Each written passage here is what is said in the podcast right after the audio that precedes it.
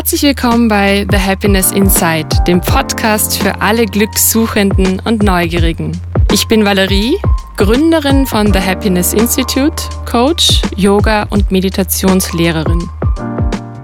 Schön, dass du wieder da bist. In dieser Episode steht Alexandra Bachler im Mittelpunkt. Sie lebt zusammen mit ihrem Mann und ihrer kleinen Tochter in Portugal. Ali ist nicht nur Mutter, sondern auch Yogalehrerin, Retreat-Veranstalterin bei der Wurzelwerkstatt und Markenstrategin. Als ausgebildete Mentaltrainerin bringt sie eine vielfältige Perspektive in ihre Erfahrungen als Mutter ein. Ein zentrales Thema, das in unserem Gespräch hervorgehoben wird und gerade auch für Ali ein Riesenthema war, ist die sogenannte Muttertät. Dieser Begriff, erst kürzlich anerkannt, beschreibt den intensiven und umfassenden Wandel, den Frauen durchleben, wenn sie Mütter werden. Und so beleuchten wir, wie dieser Wandel nicht nur das emotionale und psychische Wohlbefinden betrifft, sondern auch die physischen Veränderungen im Gehirn und dem Hormonhaushalt. Alexandra teilt ihre bewährten Strategien zur Vereinbarkeit von Job und Elternschaft. Dabei betont sie die Bedeutung des Schaffens von Zeitfenstern für Me-Time und wie Familie, Freundschaften und ihre Community in Portugal eine elementare Rolle in der Mutterschaft spielen. Diese Episode gewährt uns einen tiefen Einblick in die umfassende Veränderung, die das Muttersein in das Leben einer Frau bringt. Ja, und sie betont aber auch die Bedeutung von Community und Support in dieser wahnsinnig wichtigen Lebensphase. Ich wünsche dir viel Freude beim Zuhören. Liebe Ali, Herzlich willkommen äh, zu meiner Podcast Special Edition zum Thema beruflich erfüllt als Mutter. Ich freue mich sehr, dass wir heute endlich Zeit gefunden haben, dass wir einander gegenüber sitzen, wenn auch virtuell und ein bisschen über deinen Weg plaudern können. Hallo, liebe Valerie, danke. Danke für die Einladung. Ich freue mich irrsinnig bei dieser äh, Podcast-Runde dabei zu sein. Und ja, habe mir schon die inspirierenden Frauen angehört, die vor mir interviewt wurden. Und freue mich jetzt auch, äh, meinen Beitrag dazu leisten. Du, für alle, die dich vielleicht noch nicht kennen, vielleicht magst du dich einfach mal vorstellen, ähm, wer bist du, wo lebst du, wie lange bist du schon Mama? Ja, ähm, ich bin Ali oder viele kennen mich auch als Alex. Und ich habe die letzten Jahre hauptsächlich in Portugal verbracht und würde das mittlerweile auch als meine Heimat bezeichnen. Ich mich hier sehr wohl und zu Hause fühle. Und hier lebe ich mit meiner Familie mittlerweile. Also seit einem Jahr und einer Woche genau sind wir jetzt eine kleine Familie und haben eine Tochter.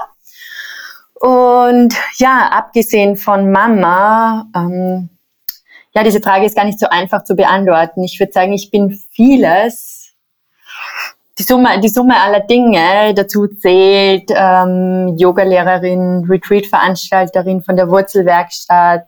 Ich bin Markenstrategin, also ich habe beruflich einige Standbeine, aber auch privat bin ich Surferin, leidenschaftliche Surferin, nicht besonders gute Yoga-Schülerin. Ähm, ja, ganz viele, ganz viele verschiedene Dinge und ich freue mich, das jetzt ein bisschen im Detail äh, mit dir zu betrachten. Jetzt ähm, ist ja äh, eurer Tochter gar kein Baby mehr, weil ab einem Jahr sagt man ja einfach Kind oder Toddler. Ähm, und dennoch ein Jahr ist ja ganz schön frisch noch immer. Inwiefern hat sich denn deine Identität oder wie, wie hat denn das letzte Jahr euer Leben geprägt? Jetzt spezifisch deines natürlich, würde mich jetzt interessieren. Was hat sich verändert? Alles. ähm, das ist natürlich, also ein, ein Kind zu bekommen, ist ein, ein radikaler Wandel vom Leben und ich würde in gewisser Weise sagen, dass ich unvorbereitet, schon unvorbereitet darauf war. Also ich hatte Kinder in meinem Umfeld, aber ich wusste jetzt nicht wirklich, was auf mich zukommt. Und ähm, das Mutterwerden hat eigentlich alles mal so richtig durchgeschüttelt und, und neu durchgemischt, beziehungsweise macht das noch immer. Und das letzte Jahr war sicher das intensivste, chaotischste, aber auch schönste Jahr in meinem Leben.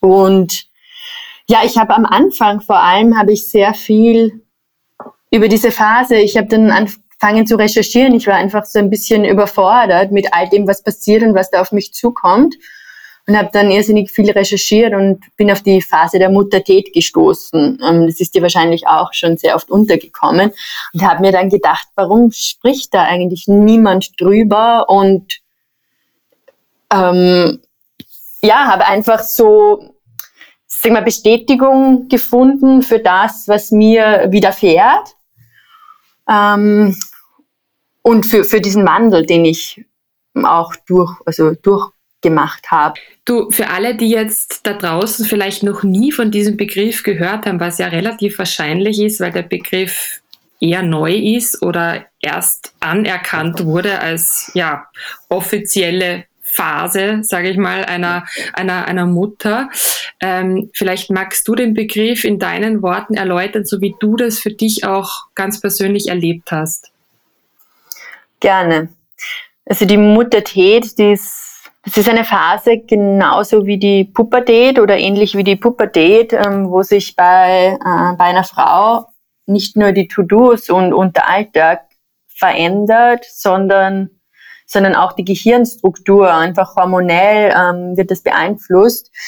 Und ja, dieser Wandel ist einfach intensiv und mit schönen und schwierigen Dingen verbunden.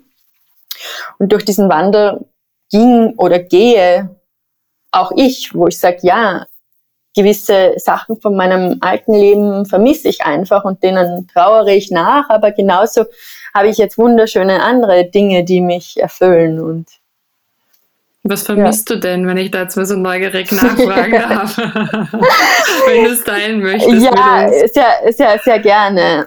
Also ich vermisse ein bisschen ja, dieses selbstbestimmte Leben, dieses, okay, ich äh, stretch mich mal kurz da und äh, meditiere 15 Minuten ähm, oder ich gehe schnell eine Runde rauslaufen. Das geht halt einfach nicht ohne Koordination. Also das Leben äh, wird ein bisschen mehr zu einem Terminkalender in gewisser Weise. Also ja. man, man, muss, ja.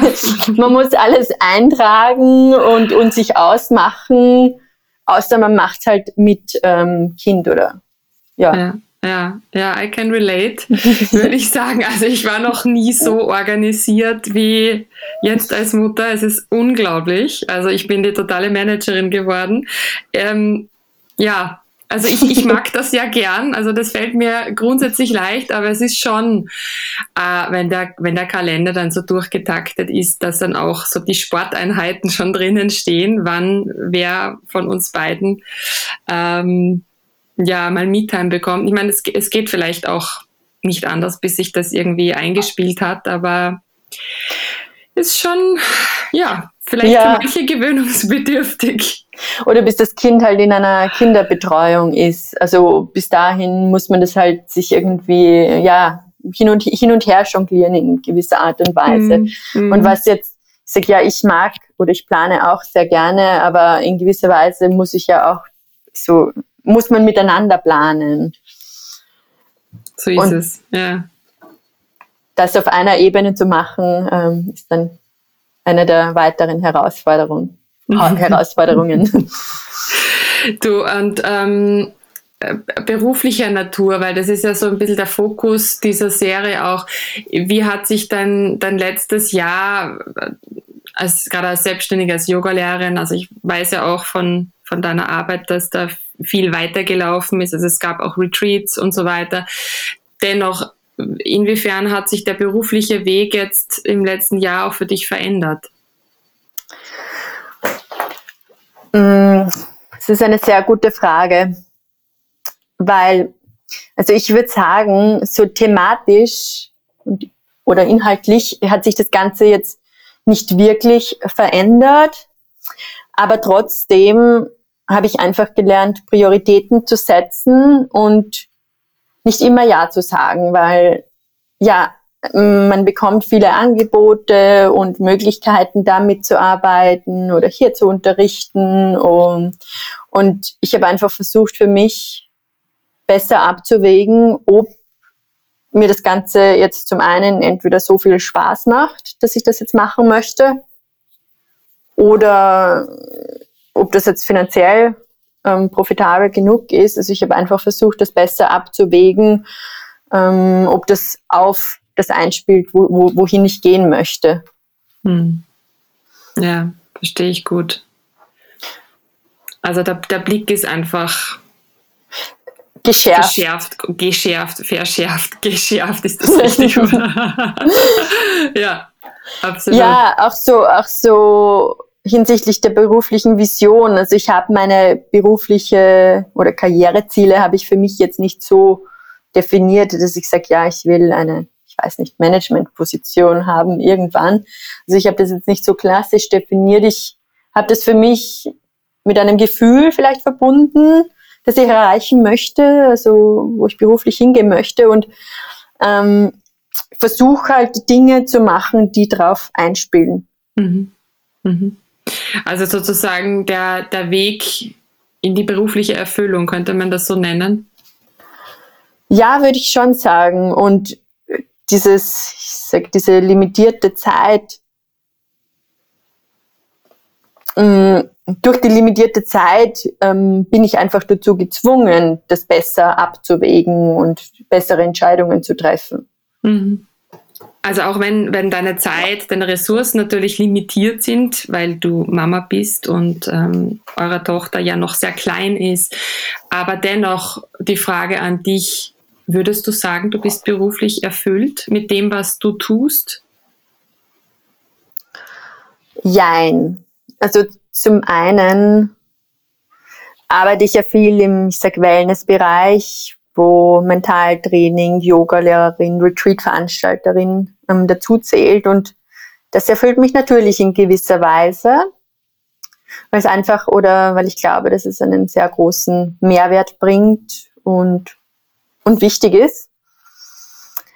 Mm, es gibt aber trotzdem noch ein anderes Standbein, das mich einfach ähm, finanziell stützt bei, bei diesen Dingen und mir ermöglichen, ähm, dass ich dass ich da mein Wissen weitergebe in den anderen Bereichen. Und ich glaube, oder ich möchte gerne beides also unter einen Hut packen und, und gesammelt sehen und nicht sagen, ja, das eine ist gut und das andere ist schlecht, sondern das eine ermöglicht mir das andere. Und ich glaube, bei jedem Job, also hat man Dinge, die einfach notwendig sind, um das Ganze möglich zu machen. Und das ist auch bei mir so.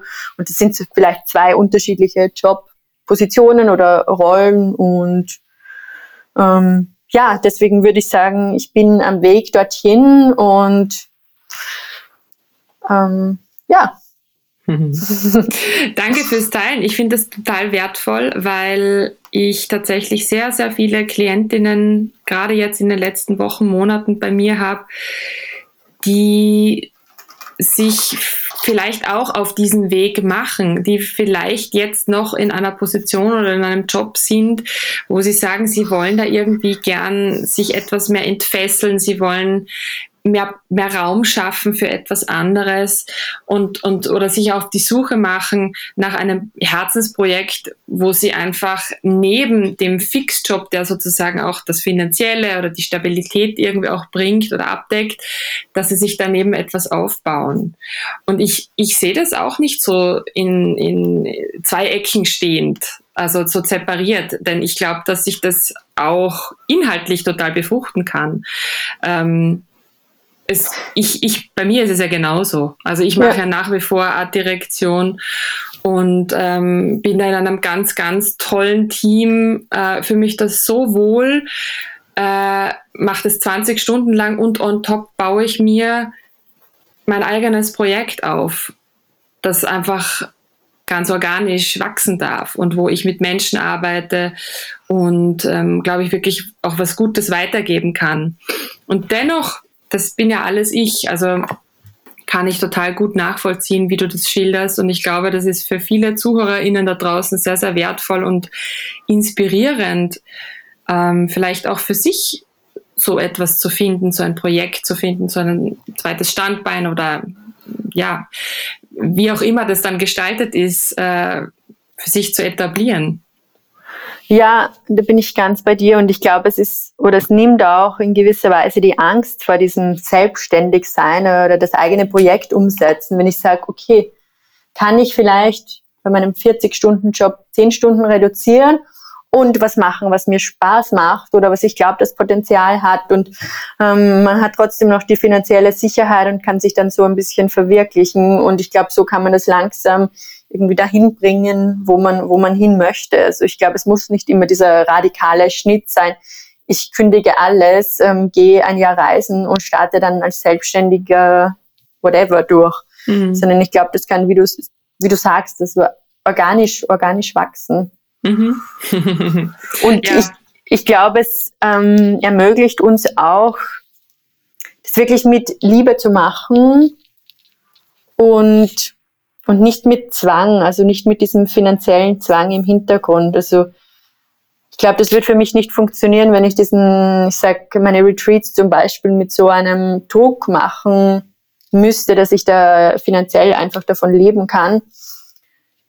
Dann müsste ich entweder so viele machen oder diese so teuer verkaufen, ähm, dass das für mich gar nicht funktionieren würde. Und deswegen, ja, ist das so, glaube ich, eine ganz schöne Möglichkeit.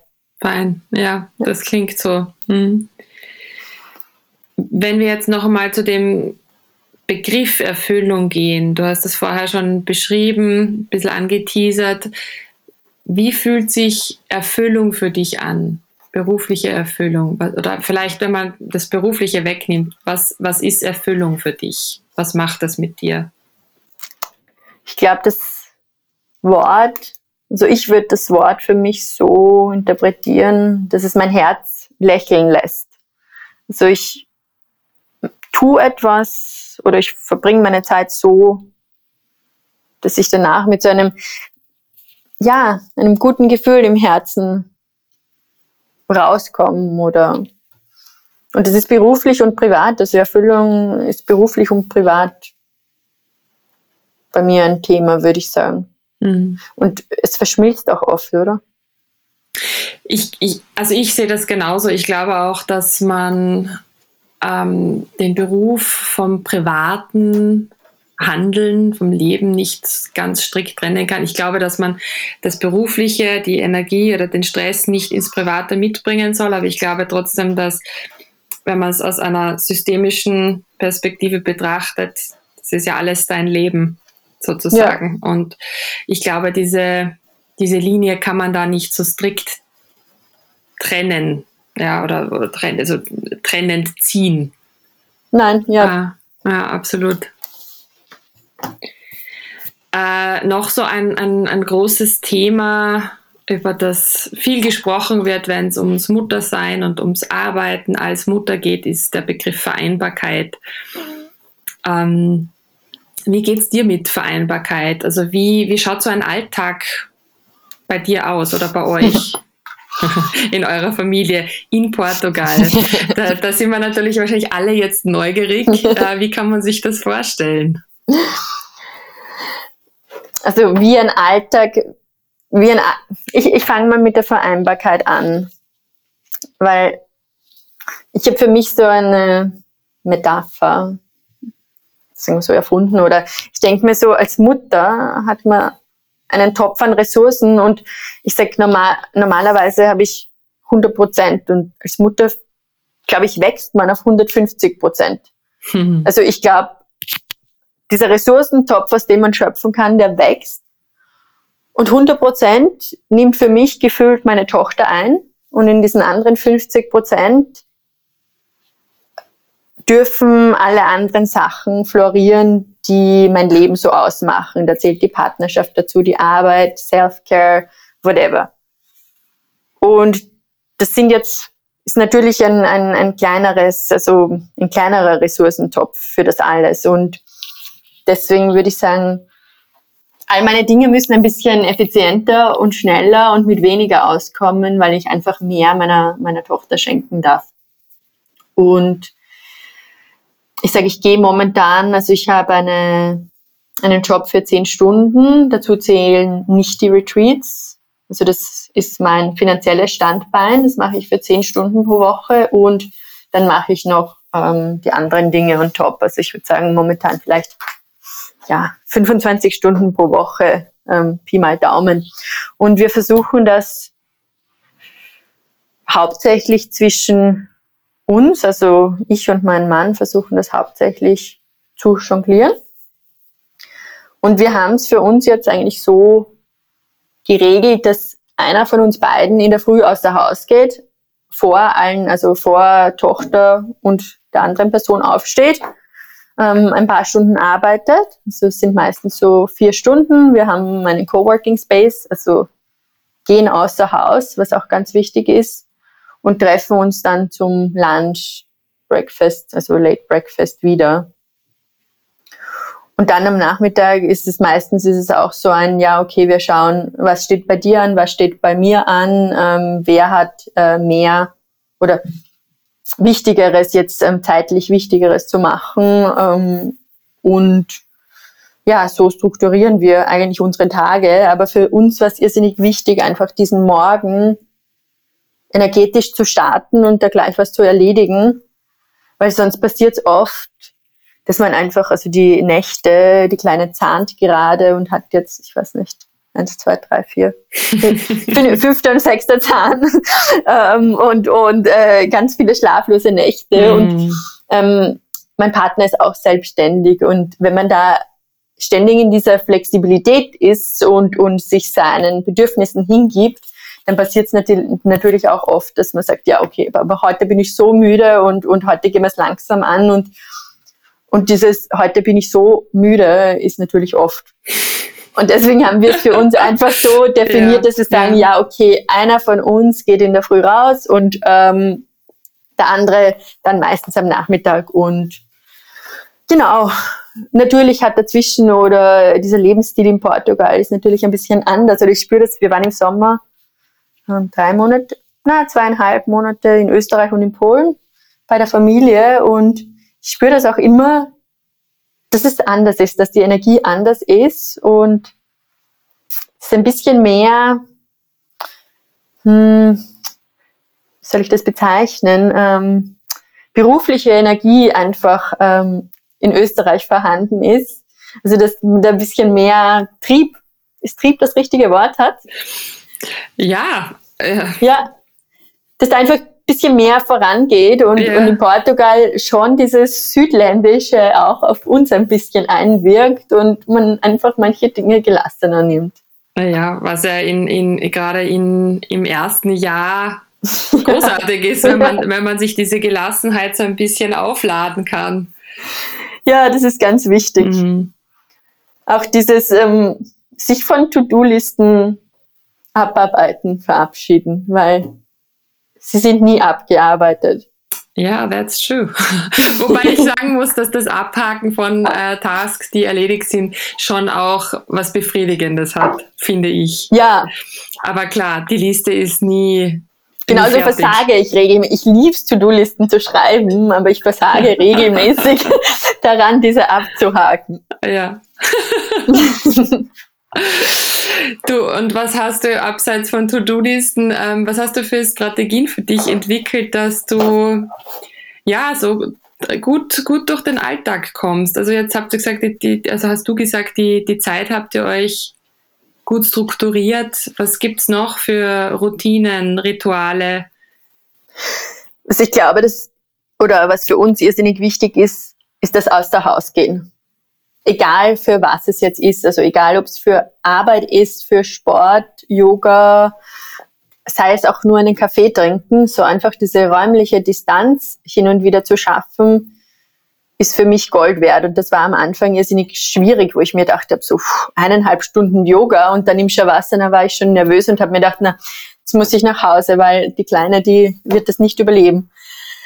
Aber es ist auch so ein, ein Prozess, da einfach sich drin zu üben, physisch von dem Ganzen zu distanzieren und sein eigenes ähm, Ding zu machen, zumindest für ein, ein paar Stunden pro Tag. Und ich glaube, oder ich habe das mit anderen Müttern ähm, oft erlebt, dass es also vor allem für die Mutter oft schwierig ist, diese physische Distanz zu schaffen, einfach weil wir oft auch körperlich an das Baby gebunden sind mit dem Stillen und ähm, da eine engere körperliche Beziehung haben. Also das ist eins der Dinge, die ich auf jeden Fall empfehlen würde. Und ich habe davor auch irrsinnig gut zu Hause Yoga üben können, finde es jetzt aber auch erfrischend, einfach in eine Yogastunde zu gehen und zu wissen, das ist der Raum für mich jetzt.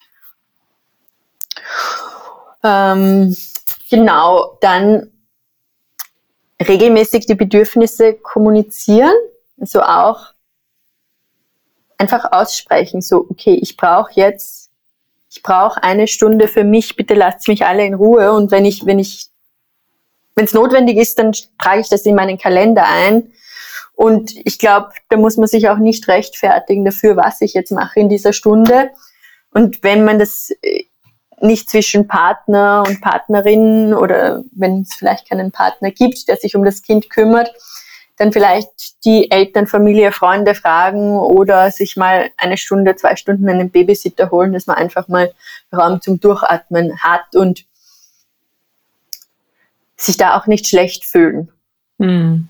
Also das ist auch für mich ein Learning ständig, dass ich mir sage, ja, okay, wenn es mir gut geht, dann geht es meiner Tochter gut. Und ich muss mich nicht selbst aufopfern, sondern ich kann mir auch selbst was schenken. Ich muss nicht 100% ihr schenken, sondern ich darf mir selbst auch was schenken, damit ich dann ihr wieder mehr geben kann oder mehr Qualität geben kann. Mhm. Finde ich sehr, sehr schön, wie du das beschreibst mit deinen Worten. Ähm, und ich habe das immer wieder im Freundeskreis, aber auch unter Klientinnen so mitbekommen, dass dieses ähm, Loslassen und das Verabschieden von, von den Kindern, und das ist ja nur temporär, oft ganz, ganz schwierig ist und oft mit schlechtem Gewissen verbunden ist. Ähm, das Kind weint vielleicht sogar auch. Also wir haben jetzt auch gerade eine Phase, wo die Luca ganz, ganz schwer Abschied nehmen kann. Kindergarten zwar schon, aber jetzt, wenn ich zu Hause sie mit dem Papa alleine las oder sie mit ihm weggeht. Also diese, diese Trennung für den Moment ist oft ganz, ganz hart. Und dennoch weiß ich, dass ja, ich das jetzt für mich machen muss, weil ich arbeiten gehe oder weil ich zum Sport gehe oder eine Freundin treffe. Ähm, was hast du da für eine Haltung vielleicht auch für dich entwickelt, die dir dabei hilft, dass du diese 90 Minuten Yoga trotzdem in Anspruch nimmst für dich. Auch wenn du weißt, ja, dein Kind ist zu Hause und vielleicht wünscht sie sich die Mama her. Wir wissen es ja dann oft nicht. Aber was hat dir da vielleicht auch geholfen, einfach um Inspiration an, an andere Mamas da draußen zu geben, die vielleicht noch strugglen mit dem Thema? Mm, also zum einen ist es natürlich das Gefühl zu wissen, dass äh, die Selma gut aufgehoben ist bei meinem Partner, das ist, gibt mir natürlich Sicherheit und ich sage mir, ja, auch wenn das jetzt vielleicht nicht ihre Präferenz ist oder wenn sie lieber die Mama hätte, ist alles okay. Und dann habe ich jetzt vor kurzem mit einer lieben Freundin von mir, die drei Kinder hat, ein Gespräch gehabt und ja, sie hat das so schön formuliert und, und das habe ich für mich übernommen oder möchte ich auch so als mein Mantra mh, hm, übernehmen. Sie hat gesagt, ja, ähm, ihre Kinder oder sie möchte ihren Kindern Raum geben, auch negative Gefühle.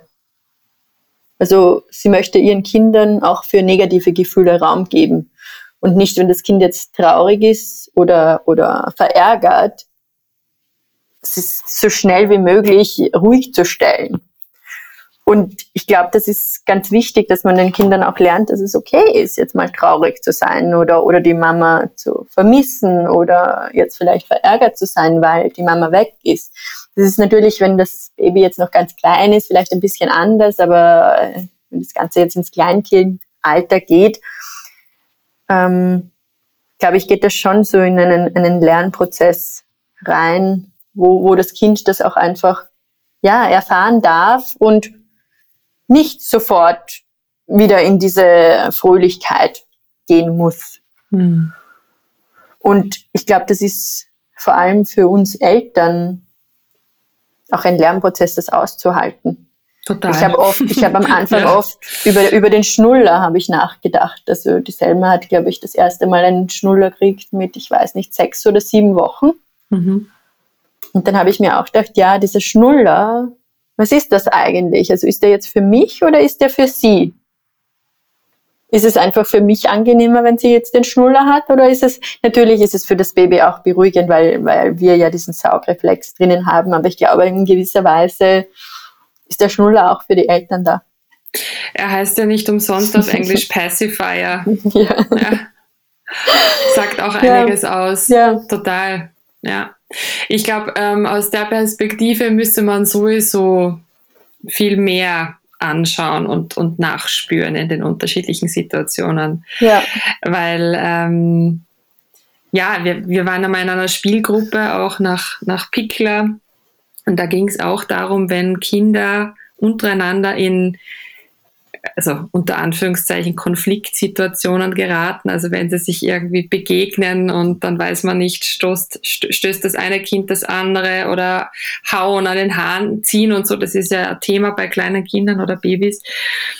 Und ähm, vielleicht auch ein Kind, das einmal irgendwie zwischendurch weint, ging es immer darum, dass die Mutter oder Vater, je nachdem wer da war, Betreuungsperson am Rand sitzen bleibt und versucht auszuhalten, einfach offen und achtsam zuzusehen, ohne nach vorne zu springen und einzugreifen. Und da ist man natürlich schon gefordert, weil wie reagierst du, wenn dein Kind weint? Der erste Impuls ist natürlich, oh, ich muss jetzt, ich muss mein Kind da irgendwie retten und trösten und gleich oh, beruhigen. Gell?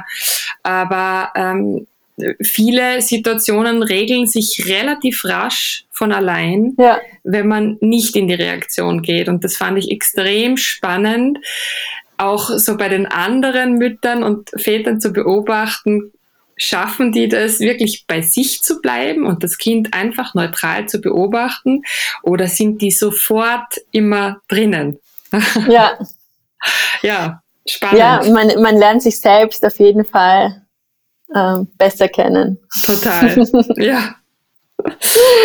ähm, welche, welche Rolle spielt denn die Unterstützung deines Partners, Freunde? Du hast gesagt, jetzt Familie ist ja in Österreich und, und in Polen. Mhm. Ähm, dann ist man natürlich umso mehr angewiesen auf, auf die sozusagen selbst auserwählte Familie, nämlich den Freundeskreis, Babysitter, Babysitterinnen. Ähm, inwiefern holt ihr euch da bewusst Support und was für eine Bedeutung hat das für dich, für euch? Also die essentiellste Rolle spielt natürlich mein, mein Partner, wo ich sage, ja, die meiste Zeit jonglieren wir zwischen uns, aber jetzt vor allem dadurch, dass die kleine, kleine Maus ja nicht mehr so viel schläft und mehr, mehr Aufmerksamkeit auch braucht, ähm, haben wir beschlossen, dass wir zweimal pro Woche ähm, einen ba eine Babysitterin haben. Und das ist auch ja gut, gut und wichtig so. Das letzte Jahr haben wir das eben, wie gesagt, zwischen uns um, ausgemacht, hatten aber auch die Hilfe von meiner Familie, als wir in Österreich waren. Und haben hier eine tolle Community.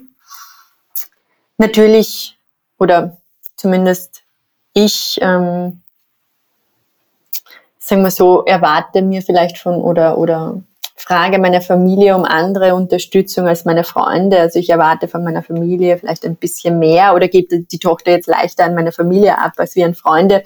Nichtsdestotrotz ähm, sind meine Freunde und andere Mütter hier irrsinnig wichtig, auch wenn es nur mal eine Stunde ist, dass jemand ähm, mit der Kleinen spazieren geht, während ich eine Yogastunde unterrichte oder so. Also das habe ich schon gemacht und einfach so auch dieses mit anderen Müttern sich treffen und andere Kinder herum haben, gibt einfach Halt. Also die Community gibt mir Halt und mentale Unterstützung, würde ich sagen.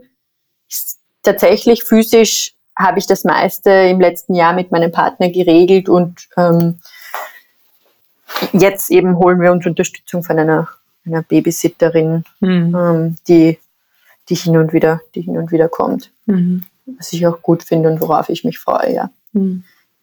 Wie, wie geht es dir mit dem Thema, überhaupt nach Hilfe zu fragen? Das ist ja auch für ganz viele ein, ein großes Thema, oft auch vielleicht mit Scham behaftet, weil das ja irgendwie gleichermaßen auch bedeutet, dass man es selber nicht schafft, was man sich vorgenommen hat. Also ist jetzt eine, eine mögliche Perspektive, sage ich jetzt nicht, dass das jetzt für alle ja. so gilt. Aber wie, wie es dir damit? Fällt dir das recht leicht oder hast du da auch immer wieder gezögert? Das musste ich auf jeden Fall, das musste ich auf jeden Fall lernen, weil ich würde mich ja selbst schon so als eine Macherin bezeichnen und so, ja, ich kann, ich kann alles alleine und mein Tag hat 24 Stunden mhm. und ähm, 20 kann ich, kann ich davon arbeiten, also so Vollgas. Aber ich habe sicherlich gelernt, um Hilfe zu fragen und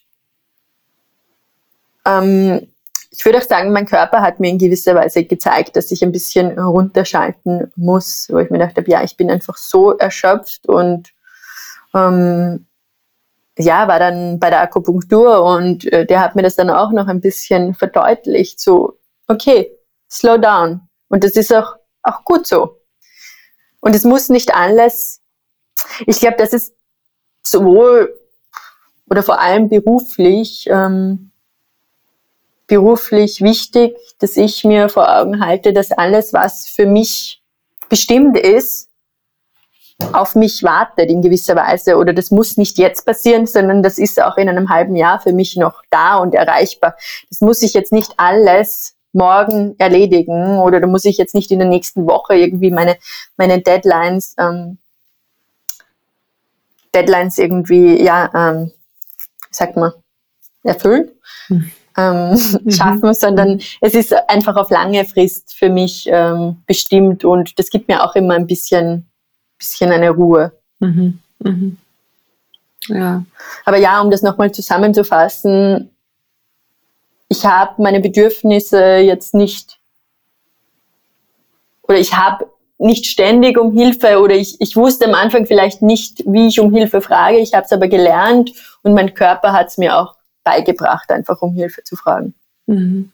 Ja, auch zu erkennen, wann ist nämlich der Zeitpunkt zu fragen.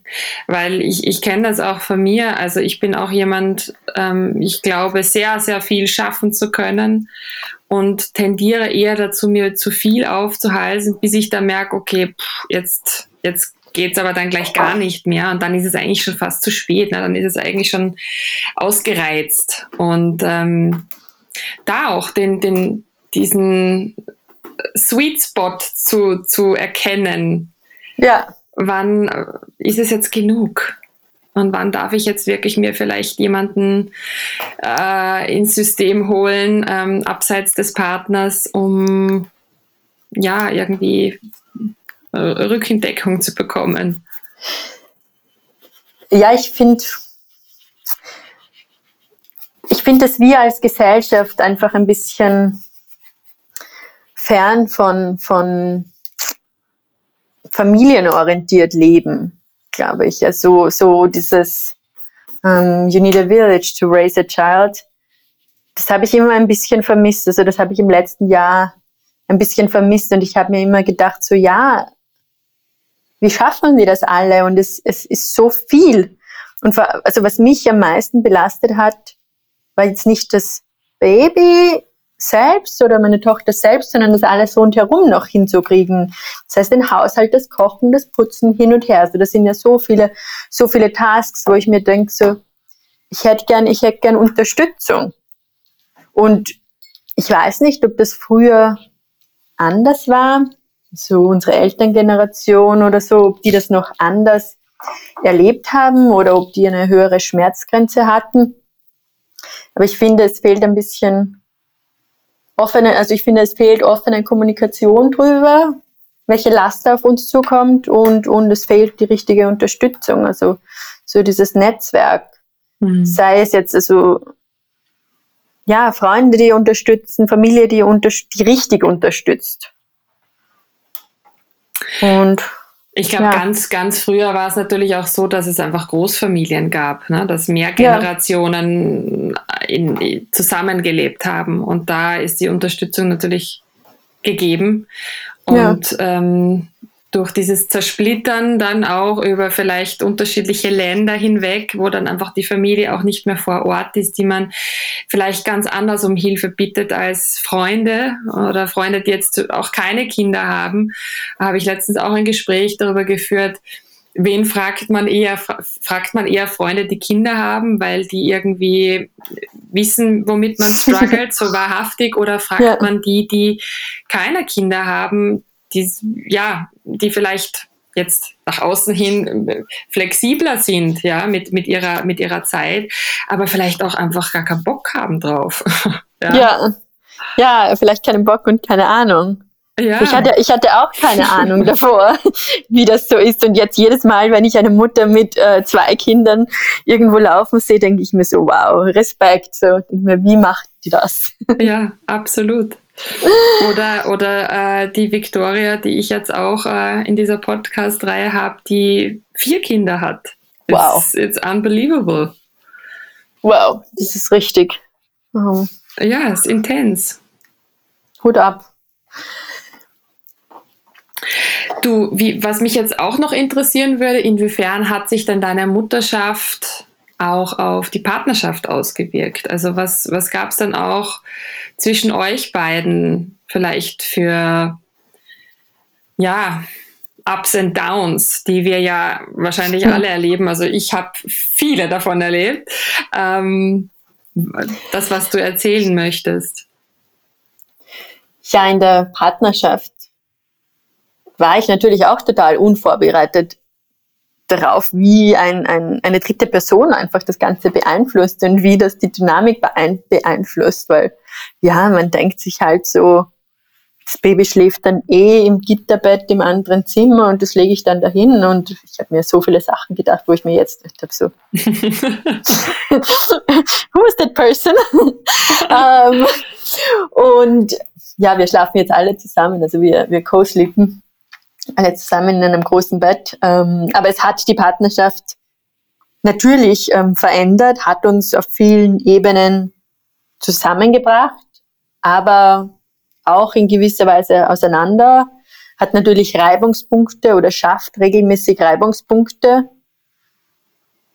Ähm, und ja, für mich ist es wichtig, dass ich mir regelmäßig bewusst hervorrufe, dass ich so aus dem, aus dem Rationalen rausgehe und in mein Herz reinfühle und mir denke, ja, okay, ich versuche alle meine To-Dos, alle, ich muss das noch, du hättest das, das hätte aber anders gehört, all das wegzuschieben und wirklich, ja, für meinen Partner auch da zu sein und mich da bewusst mit ihm zu verbinden. Und das ist mir natürlich, oder das war davor natürlich viel einfacher, weil man jetzt viel mehr Erwartungen und ja, einfach Management dazwischen zwischen, also in der Partnerschaft hat. Mhm.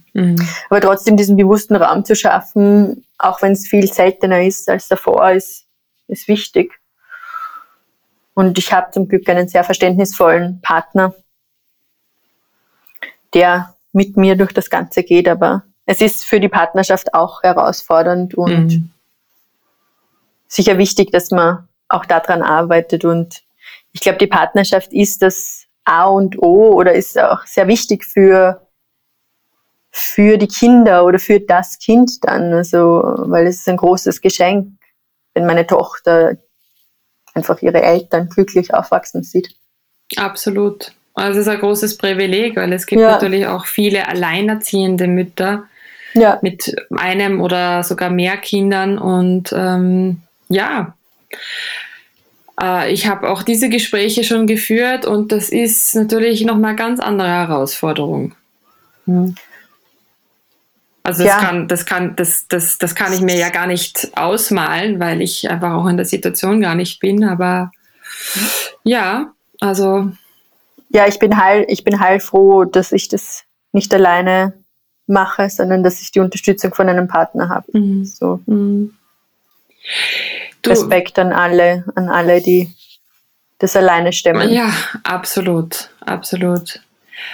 Ähm, du hast es jetzt da und dort schon ein bisschen anklingen lassen oder schon, schon, schon angesprochen. Welche Tools oder Strategien, Rituale, du hast gesagt vorher Yoga äh, machst, du, machst du regelmäßig, aber darüber hinaus vielleicht gibt es noch irgendwelche Tools, die du heute mit uns teilen möchtest, die dir helfen, dabei in Balance zu bleiben? Also ich glaube, dass diese Phase momentan jetzt nicht unbedingt eine Phase ist, wo ich in Balance bin. Ähm, nichtsdestotrotz, also so erfrischend für mich ist es einfach, laufen zu gehen. Also das ist was, das ist mein Ventil, das immer für mich da ist, auf das ich immer zugreifen kann. Und wenn es 20 Minuten sind und dann eine kalte Dusche, dann funktioniere ich wieder. Also das ist so eine meiner ganz einfachen Dinge, die für mich funktionieren. Und was, glaube ich, auch wichtig ist, ist der Austausch mit anderen Mamas, die in einer ähnlichen Phase sind oder vielleicht auch. Also ich habe zum einen habe ich in meinem Netzwerk Mütter, die drei Kinder haben und schon lange über dieses Alter hinweg, also die, die schon älter sind und das schon, schon gemeistert haben, sagen wir so. Also solche habe ich in meinem Netzwerk und dann habe ich auch Mamas, die genau in der gleichen Phase sind, wo die Kinder irgendwie ja ein paar Monate Unterschied haben und da kann man sich dann halt über diese Kleinigkeiten austauschen, die einen täglichen Beschäft täglich beschäftigen, sei es jetzt die Zähne oder Marci schläft schon wieder nicht oder was auch immer. Also dieser, dieser Austausch ist auch irrsinnig wichtig zu sehen, dass man nicht alleine ist. Mhm. Und, und ja, von, ich sage, erfahreneren Mamas einfach zu lernen, wie die das gemacht haben und dass es auch vorbeigeht und wieder anders sein wird und ja, sich alles wieder, so dieses Chaos wieder ein bisschen beruhigt. Ich glaube, dieses anfängliche Mama-Sein ist ein Chaos und es ist einfach eine, ja, eine, eine wilde Achterbahnfahrt und irgendwann regelt sich das Ganze dann wieder und ja, wir sehnen uns danach. ich glaube, der, der, der Radius äh, wird wieder größer, den man für sich gewinnt und für seinen, für seinen eigenen Bewegungsfreiraum. Ich glaube, das ist ähm, ein, ein ganz essentieller Baustein, dass, dass man wieder mehr in diese Selbstbestimmung kommt. Umso älter das ja. wird, desto mehr Zeit das Kind in Fremdbetreuung ist, umso mehr kann man natürlich für sich selber auch wieder Zeit schaffen, um bei sich selbst anzukommen, in der eigenen Mitte wieder Kraft und Ressourcen sammeln für andere Dinge, die wichtig sind im Leben. Und ja, das dauert halt. Und ähm, das ist okay. Ich glaube auch, das einfach anzuerkennen, dass das Phasen sind, die nicht für immer so sind. Also das ja. habe ich mir in, in diesen harten Phasen, wo es, wo wir schlafenlose Nächte hatten oder irgendein Unwohlsein oder, oder, oder, ich habe mir immer vorgesagt, okay, das eine Nacht ist jetzt mal so, vielleicht ist die nächste schon ganz anders. Das ist jetzt eine Phase, da ist es schwieriger. Und zack, ehe man sich versieht, ist das Thema wieder gelöst. Dann kommt ja. wieder was Neues. Ja. Wie, ja. wie alt ist die Luca jetzt? Sie wird bald zwei, Anfang Dezember. Ja. Ja. Naja, also schon mitten, mitten in der Trotzphase, würde ich sagen. Also sie ist sehr willensstark, wie Mama und Papa auch. Also ich habe das Gefühl, sie zeigt uns quasi, woran wir selber noch arbeiten dürfen. Ja. Immer so ein Spiegel. Ja, die Selma ist auch so aktiv und hat so viel Energie und ich denke mir immer, wieso kann sie nicht so mal chillen oder einfach drei Stunden durchschlafen wie andere Kinder? Aber nein, so full on. ja, ja. Du, ähm, Ali, zum, zum Schluss noch eine, eine Frage. Wenn du jetzt ein, eineinhalb Jahre vielleicht zurückspulen könntest, welchen, welchen Rat würdest du dir mit auf diesen Weg geben, mit auf diese Achterbahnfahrt? Also vor eineinhalb Jahren war ich schon schwanger. Ah. Oder? Ah ja. ja.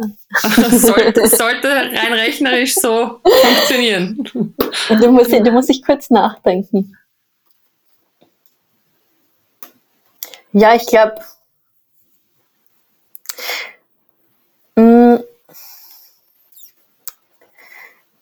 glaube, die Zeit